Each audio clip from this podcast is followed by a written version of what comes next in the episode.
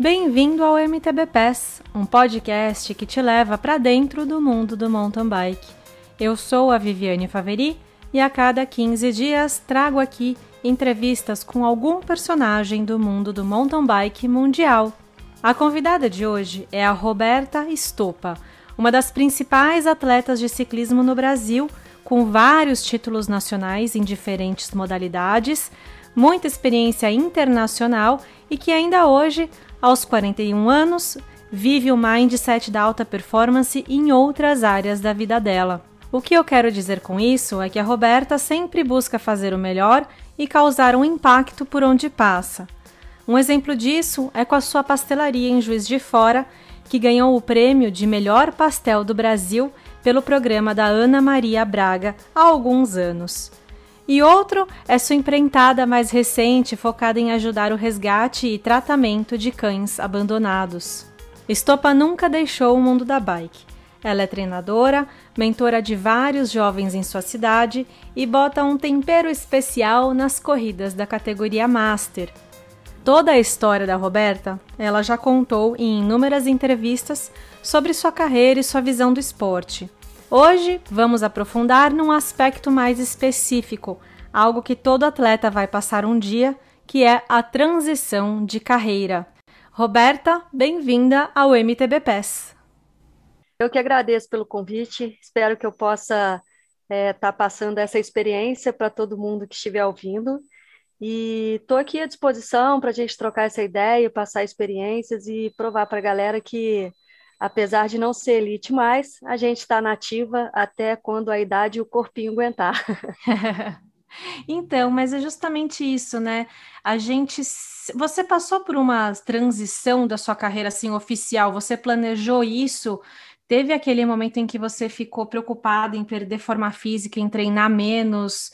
Como que foi essa transição para você? Bom, eu durante a minha carreira inteira eu sempre é, coloquei uma meta até quando eu iria na elite, né? E essa meta foi meus 40 anos. Eu tentei insistir um pouquinho mais no início dos 40 ali, tentando ainda correr na elite, mas eu vi que muita coisa aconteceu, né? E, e poder é, é, olhar para dentro de mim, aceitar essa transição, essa troca de categoria, ela foi bem bem doída, assim, bem complicada. Eu tive que fazer altos processos eu comigo mesma e aos pouquinhos ir aceitando isso. Mas aos 41 eu me federei na categoria Master e abri a, o calendário, né, com correndo na Master e deixando a Elite de lado. Mas é uma transição é, mais complicada para o psicológico do que para o físico, assim. O físico chega um momento que você vê que, que é aceitável, você não tem mais realmente 20 aninhos e você não tem mais como é, performar, né, quando, quando você tinha essa idade. Então, o físico, rapidamente, ele, ele te tira do jogo. E, e o mental é o mais complicado, assim, mas é, quando eu fiz essa, essa transição e, e aceitei isso 100%, as coisas fluíram e, e foi mais fácil de, de conviver. Então, para você, foi mais uma questão de mudança de categoria do que de partir para uma nova fase de vida, sim? Sim, com certeza. É, até porque eu não fiz nada diferente na vida a não ser é, ser atleta, né? Eu sou atleta desde os 14 anos, então a minha vida foi 100% voltada e focada para essa área. E eu tentei levar isso o máximo que, que eu conseguia, assim, na, na minha longevidade como, como atleta, né? Uhum. Só que para o final de carreira, aí, próximo dos 40, já nessa transição de, de categoria, outras coisas foram acontecendo é, formei em educação física, comecei a trabalhar como treinadora também uhum. e dando aula de personal. Então isso acabou abrindo um outro leque. Eu costumo dizer que a minha vida ela foi dividida em ciclos, né? Então teve aquele ciclo e aquele momento que eu quis ser a melhor atleta, independente de qualquer resultado e título. Teve o momento que eu quis é, ter os melhores títulos, independente de ser a melhor ou não até porque tem campeonatos que tem mais de uma etapa, então a gente consegue é, administrar né, essas etapas e levar o campeonato. Uhum. E agora eu estou nesse momento de vibe total de curtir a bike de uma forma que eu nunca nunca curti, assim, né? Porque sempre foi muito profissional e hoje eu estou numa vibe mais de curtição, de enxergar outras coisas. É, outro dia mesmo eu fui fazer uma trilha, eu falei, gente, como assim tem essa cachoeira aqui? Eu nunca vi. Então o foco era tão performar que você não via o visual, e isso tem me feito muito bem. Uhum. Teve algum momento em todos esses 27 anos que você cansou de treinar, que teve algum.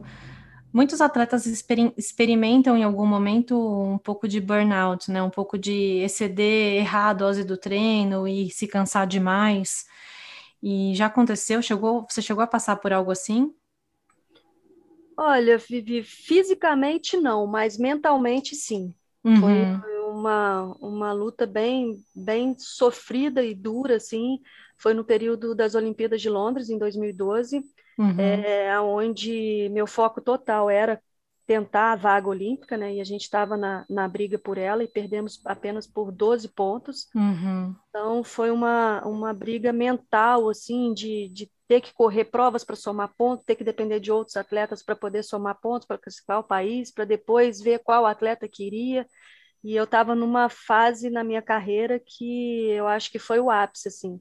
Eu fui campeã nacional, eu era líder do ranking, eu era melhor atleta no ranking UCI, e, e, acabou que a gente não conquistou a vaga e eu tive um, um gostinho bom, mas amargo de ter ido é, no evento teste de Londres em 2011. Então, assim, eu tive quase numa Olimpíada. É. Então, acho que esse foi o momento mais, mais dolorido, assim. Eu não falo frustrante, mas é, porque eu fiz tudo que eu pude e o que estava ao meu alcance, mas foi um dos momentos mais doídos, assim, da, da como atleta. Nossa, dói até em mim cada vez que eu ouço essa história. É difícil de, de acreditar, de aceitar, porque poderia ter um, um projeto que, que um projeto, né? Que mais claro. atletas estivessem indo atrás desses pontos, uma visão de time, de equipe. Exatamente. Mas a gente, infelizmente, ainda está longe disso. Um Sim, pouco menos longe do que na sua época, mas a gente ainda não tem, não conseguiu ainda, mesmo com tanta gente incrível, a gente ainda não conseguiu emplacar um projeto com a confederação. Exatamente. E eu acho que se a gente não abrir os olhos para as futuras atletas, é, eu enxergo que o mountain bike feminino para na Juju. É. Eu não consigo enxergar ninguém é, vindo depois dela. Então, acho que esse é um trabalho que a gente precisa fazer aí. Sim, porque a Juju ela tem o talento e ela consegue ter a estrutura. Sim. Mas e todas essas meninas que têm o talento e não conseguem a estrutura? É tanto talento desperdiçado, né? É difícil Muito. de ter. Exatamente, mas se a gente for falar disso, a gente vai ter um podcast de três dias. é, o importante, acho que a gente pode comentar com o ouvinte, é que nós fazemos parte de um mesmo grupo que chama One Passion, que é liderado pela Jaqueline Mourão, com você, com a Adriana Nascimento, a gente também tem Marcela Toad Forte lá, Raquel Valt, Raquel Gontijo, enfim, muitas mulheres muito fortes participando de discussões importantíssimas para tentar deixar algum legado, né? Mudar um pouco como é que essa história tem sido escrita, né? Exatamente. E o que, que a gente pode fazer com ela daqui para frente, né? Então, acho que essa soma de energia e de e dessas pessoas, né, que, que, que a gente acaba oscilando aí, são meninas novas, meninas mais velhas, que a gente consegue realmente enxergar e, e poder colocar isso em prática, né? Sim. Nesse contexto de Jogos Olímpicos, né? A gente vai ter Tóquio daqui duas semanas. Existem várias outras atletas que passaram agora pelo que você passou, né? Que Sim. não conseguiram se classificar, bateram na trave e tal. O que, que você. Como que se você pudesse dar um conselho para elas agora, assim, o que, que você falaria? Olha, Vivi, para aquelas mais novas, né, eu acho que o conselho, o melhor conselho é esperar daqui quatro anos e e tentar essa vaga novamente. E uhum. para aquelas que já estão tá meio no fim de carreira, cara, é acreditar que, que ela deu o máximo dela, assim como eu sempre é, me fiz acreditar né, dessa forma, que eu dei o meu máximo, que eu lutei com unhas e dentes, fiz o que pude, o que não pude, e, ah, e cara, é, é isso, a gente tem que entender que a gente tem um limite, e quando a gente chega nele não tem como passar, então é, criar outros projetos, ter outros objetivos, outras metas e, e, focar neles. Sim. Você deu um tempo depois que, que é, saiu a classificação dos países para Londres em 2012, ou você já foi, não, já partiu para o próximo projeto de cara, não deu muito tempo para a Depre bater? Ah, foi, foi rápido, assim, né? Porque logo depois começou outros campeonatos, e aí a gente, como o ciclo olímpico ele é longo, ele é de quatro anos, então no ano seguinte você já quer vencer, você já quer realmente continuar com a sua carreira, conquistando títulos e, e resultados. E eu acabei focando nisso, ano, a cada, ano após ano, e, e tentando. Ah, esquecer não tem como, né? Mas eu te confesso que eu perdi um pouquinho de de garra e do gosto de brigar pela Olimpíadas de 2016, que foi no, no Rio, né? Até porque eu já estava ficando mais velha, as meninas já estavam mais novas e eu já não tinha tanto apoio e patrocínio quando eu tive em 2012 para estar tá correndo provas fora e somando pontos. Então eu fui me recuando aos pouquinhos, mas não deixando de amar o que eu, que eu sempre fiz, assim. Uhum. Fui, só fui mudando o foco. É, o que eu vi em outras entrevistas que você deu, tudo, tem muito do seu trabalho paralelo, né, para se sustentar como atleta também. Então, como, professor, como treinadora, mais recentemente com, como empreendedora.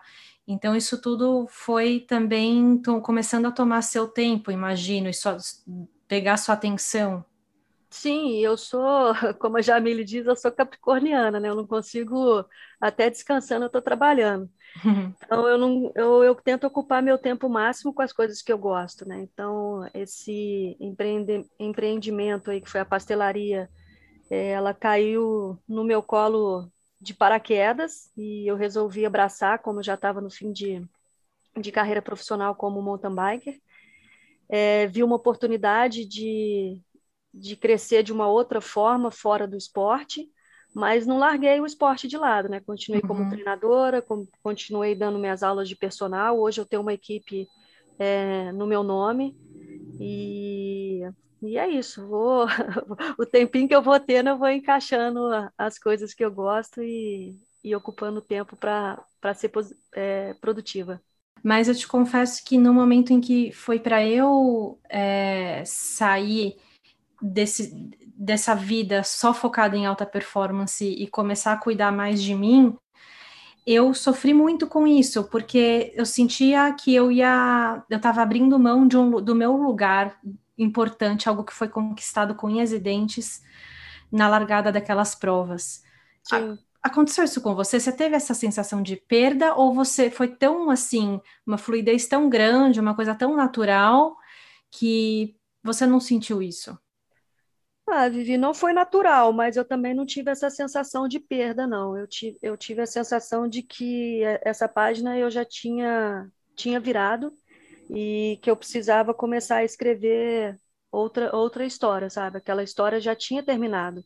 Eu não uhum. tinha. Se eu ficasse ali insistindo, eu ia ficar escrevendo lá embaixo, no cantinho da última folha, e, e ela ia acabar e eu não ia finalizar a história por, por completo, assim. Uhum. Então, eu, eu virei realmente a página e resolvi focar de uma outra forma, né? E, e, entrar na Master, cara, não, não foi tão fácil quanto sair da Elite, por incrível que pareça. por quê? Porque as pessoas te enxergam como Elite, né? Então, as pessoas...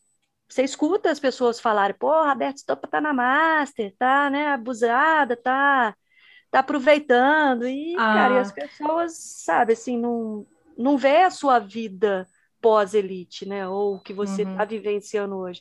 Eu te confesso que eu fiquei mais machucada entrando na Master do que saindo da elite. Poxa, e que pena isso, porque acrescenta tanto você ter entrado na Master, igual eu falei na, sua apresentação, você coloca um tempero na corrida. Então, que quem somos nós, competidores, sem nossos adversários? Exatamente. Quem forma a gente, tudo que a gente leva para a vida, é, são essa, essas disputas, né? Sim. E aí, você entra na categoria Master, eu, eu, eu me sentiria honrado. falei, pronto, agora eu vou ter que melhorar para dar conta de competir nessa altura, nesse nível. Sim. E isso é o que vai fazer os seres humanos evoluírem e melhorarem. Aí é triste ver que as pessoas estão competindo em categoria só para ganhar um, um, reconhecimento, né? Um, Exatamente. um prêmio. Aí não vale nada, gente, né? Se for só para ter validação, um like, né? É. É, não, não, entendeu o que, que vale o esporte, né? É, tanto é que a minha escolha foi correr só as provas é, importantes, é, é. não ficar correndo muito, muita corrida, tipo, próximo da minha cidade, nem nada. E foi difícil o início, assim. E, e o engraçado que a gente escuta de pessoas que, que estão na elite e que eu tenho certeza que vai ter longevidade também no mountain bike e vai chegar um momento que também vai entrar na Master. Né? Então, assim, eu fico olhando e fico, cara, ah, deixa eu quietinho aqui que vai, vai ser mesmo. Vou nem tentar explicar, porque senão vou ter que desenhar, mas deixa quieto.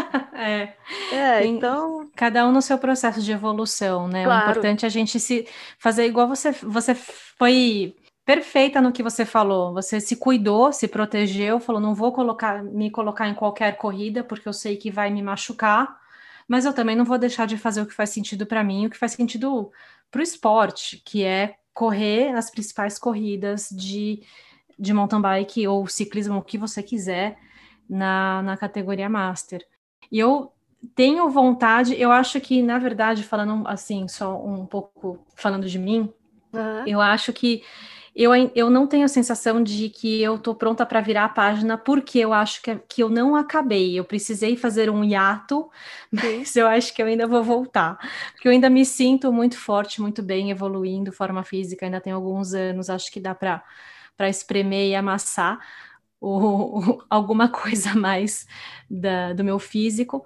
Mas o que mais cansou para mim foi lidar com toda, todo o mental, emocional de viajar, de viver essa rotina, sem ter um processo de entrada no esporte, né? Foi meio chocante, Sim. né? Eu entrei e pá!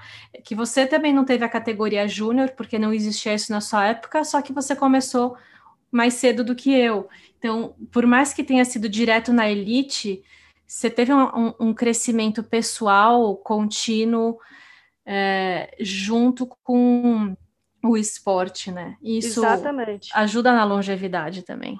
Exatamente. E, eh, e eu acho que esse lance de, de nós, que éramos elite, e cair na Master, cara, isso é natural. Se você quiser ser atleta para o resto da vida, é natural. E para gente, mulher, é, cara, eu acho que é o processo que a gente precisa dar continuidade naquela briga da Raquel Gontijo em relação às categorias Master. Uhum. Você falou sobre a Júnior, que quando eu iniciei não tinha. Ah, hoje a gente já é feliz por ter várias divisões de categoria feminina, né? Então, Sim. eu acho que esse é o processo natural das coisas. Né? Uhum. Daqui a uhum. pouco você está na Master, a Jaque também, e por aí vai. Agora, uma, mudando um pouco de assunto, sem, na verdade, no mesmo, to, no mesmo tópico, mas uma pergunta. Existe ser ex-atleta? Não. Não, cara, não tem como. Eu, eu acho que eu, eu acho que eu, na, eu nasci para ser atleta, porque tudo na minha vida é, é uma competição. Eu falo para Jair, esse final de semana eu tive que assumir a cozinha da loja, porque a gente teve um desfalque de uma funcionária e a gente tem um sininho para quando o pedido entra. Então, cada hora cada vez que o sininho tocava, eu me sentia assim, numa linha de largada, tendo que produzir o pastel rápido e colocar para fora para que o cliente não ficasse esperando. Cara, tem hora que eu paro, fico me olhando e falo, para quê? Para que que tudo que você faz na vida você quer estar tá competindo uh, comigo mesma, né? Então, eu acho que não tem como ser ex-atleta. Eu não seria nunca ex-atleta, porque eu pretendo continuar competindo, continuar no meio do esporte, até quando o corpinho aguentar e o físico também. Uhum.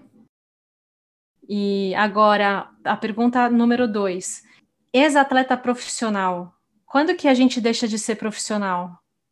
Ah, Vivi, eu acho que depende de cada um. Né? Eu, por exemplo, eu entrei na Master, mas continuo com a vontade e com a gana de querer estar sempre vencendo, ou de estar sempre brigando ali na frente. É, jurei para mim que ah, eu não ia mais competir é, por títulos ou por vitórias, mas já estou aqui pensando num campeonato mundial, master. e então assim é, é, um processo muito louco, cara. É, é meio o físico contra o psicológico, o psicológico contra o físico, e quando você vê, você já está os dois alinhados e você está ali na, no, no, profissional de novo, uhum. sendo master. Então, eu acho que é difícil não ser. É, eu acho que é difícil a gente colocar limites do que, que é um atleta, ex-atleta, é profissional, não é? é? A minha sensação é de que realmente falarem na jornada de carreira de um atleta é algo que é, não existe começo, meio e fim.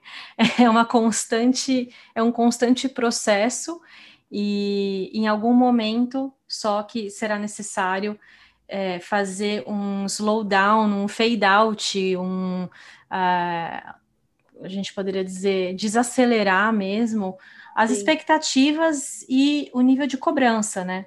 Porque daí você pode começar a diminuir volume de treinos, é, suplementação. Escolher um, provas, né? Que você queira. Escolher, sim, mudar um pouco o compromisso com os patrocinadores. Aliás, pergunta: você tem ainda compromisso de resultado? Quando que você deixou de ter compromisso de resultado com seus patrocinadores? Nossa, já tem uns três ou quatro anos.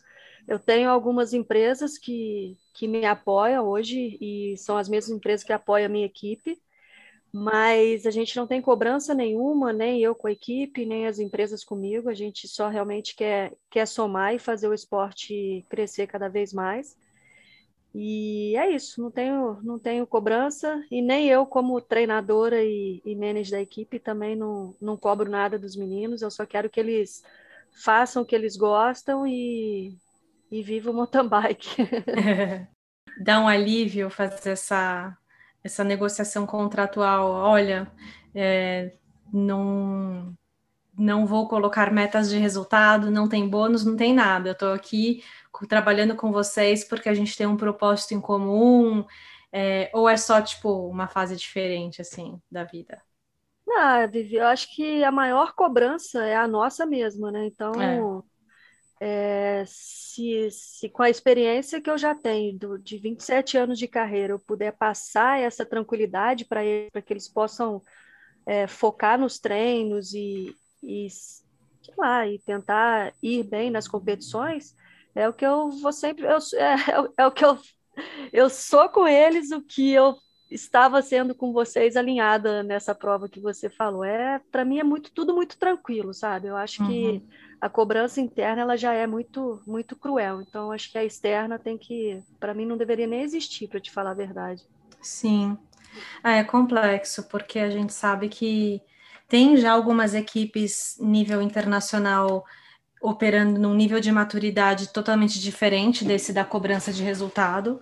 Uhum. Então, tem é, estruturas de equipe que pensam na no, no, impacto que aquelas pessoas, os atletas da equipe podem ter na sociedade, é, como que a equipe pode somar para a evolução desses atletas, e é, tem uma visão de criação de, de conteúdo, de formação de pessoas, né, um propósito além de ter uma marca no, no peito do, da camisa, é, no pódio. E, mas isso ainda é super minoria, né? É, e eu tento seguir um pouco essa, essa vibe, essa linha aí, porque é, o atleta ele já se cobra, né? Por uhum. si próprio e de, de performance, de resultado, de querer provar. Pro... É o que o Sherminha me falou uma vez, cara, eu levo para a vida. Provar o que para quem, né? é. Então, acho que é mais ou menos isso mesmo, o resumo. É, mas é incrível ouvir você falar com leveza e tranquilidade, porque fica parecendo fácil. No dia a dia, a gente, quando a gente vai para as corridas e, e vai tá treinando na pista, a gente vê as pessoas sempre, né? Tem isso, é, é a gente está lidando com esses fantasmas da nossa própria cabeça, do que, que os outros estão pensando de mim, que, que, né, do outro. Enquanto o olho não se volta para dentro do que, que eu quero de mim, o que, que eu estou fazendo aqui, por que, que eu gosto de fazer isso, essa é, a, é o passo, a chave para conseguir algum resultado, né? Alguma, alguma carreira consistente, né? Se você ficar Sim. só pensando no que os outros estão preocupados, realmente vai ser difícil chegar em algum lugar. É, igual esse final de semana que passou, eu fui correr em Carandaí e acabou que a gente, o Rogério fez um alinhamento de todas as mulheres, correu no mesmo horário, né? 9 horas da manhã e uma hora correu todas as outras categorias. E, e foi muito legal, cara, porque ele deu uma, uma oportunidade de da mistura ali da Master com a Elite, com a Júnior, e, e, ficou legal, porque eu larguei, eu larguei na Master, e quando eu me vi, eu estava andando em sexto na Elite, mas aí eu tive que segurar meu freio. Falou, oh, peraí, você não tá com essa performance para você tá andando aqui, segura a onda, porque senão daqui a pouco vai ferver o motor. Mas, assim, é, depois que baixa a bandeira, é, é, é difícil controlar um pouco esse, essa vontade de querer estar tá ali de novo. Uhum. Mas é o que você falou, tem que voltar para o meu eu e falar: opa, peraí, seu lugar agora é por aqui, fica quieta aqui. Como que são os seus treinos hoje em dia? Olha, eu, eu tô até com acompanhamento do, do Felipe, da Velotime, mas, tadinho, acho que ele, tá, acho que ele nunca teve tanto trabalho com o atleta, assim, para poder treinar, porque é, a gente troca os treinos praticamente semanalmente. É, como eu tenho alunos todos os dias, eu tenho uma turma de 7 às 9 e tenho outra turma de 9 às 11. Então, é isso durante a semana toda, de segunda a sexta. É, terças e quintas eu consigo fazer alguns treinos programados por ele, mas segunda, quarta e sexta é muito difícil, porque eu tenho a primeira turma é iniciante e o segundo horário é sempre atleta, atletas, né, assim, amantes da bike de, de e-bike.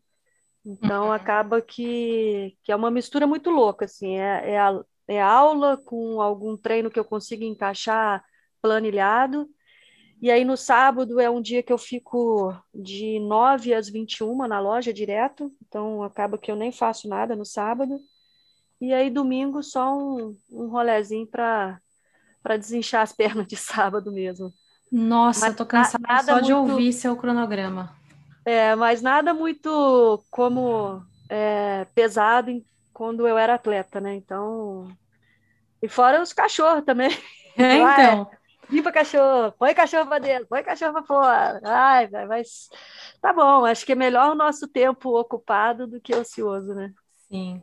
E qual que é o seu treino favorito, assim, um que você não abre mão, que talvez você nem precisasse fazer, é, mas você curte muito, algum intervalado, algum estímulo, algum, algum tipo de treino? Ah, eu gosto muito quando a gente sai para fazer mountain bike, é, em torno de duas horas e meia a três horas.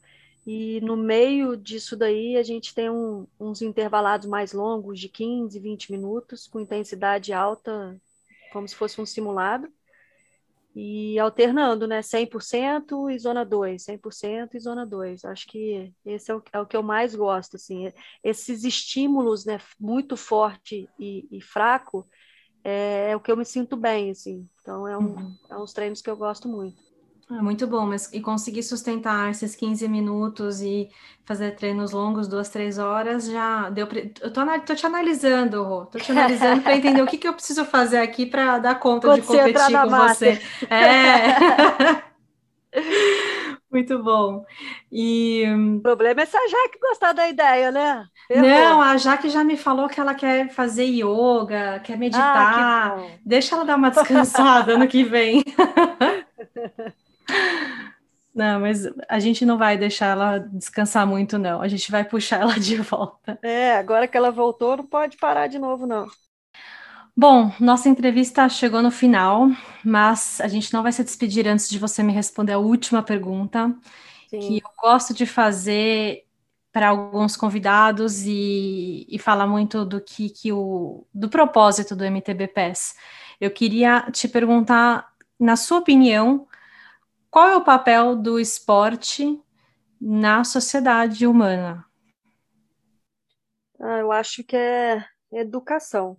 Eu acho que o esporte ele educa, ele ele é disciplina, ele posso falar pelo pelo atleta que hoje eu estou na minha equipe, que é o Pedro. É um menino simples, mas é um menino que desde a da infância fez atletismo. É, ele veio é, do nada assim para fazer um bike fit comigo e me contou a história dele bem bem sofrida e caiu no mountain bike e o moleque tá tá ganhando as provas tudo no mountain bike. Ele saiu do atletismo por uma lesão que ele teve. Então assim, eu acho que é inclusão, sabe?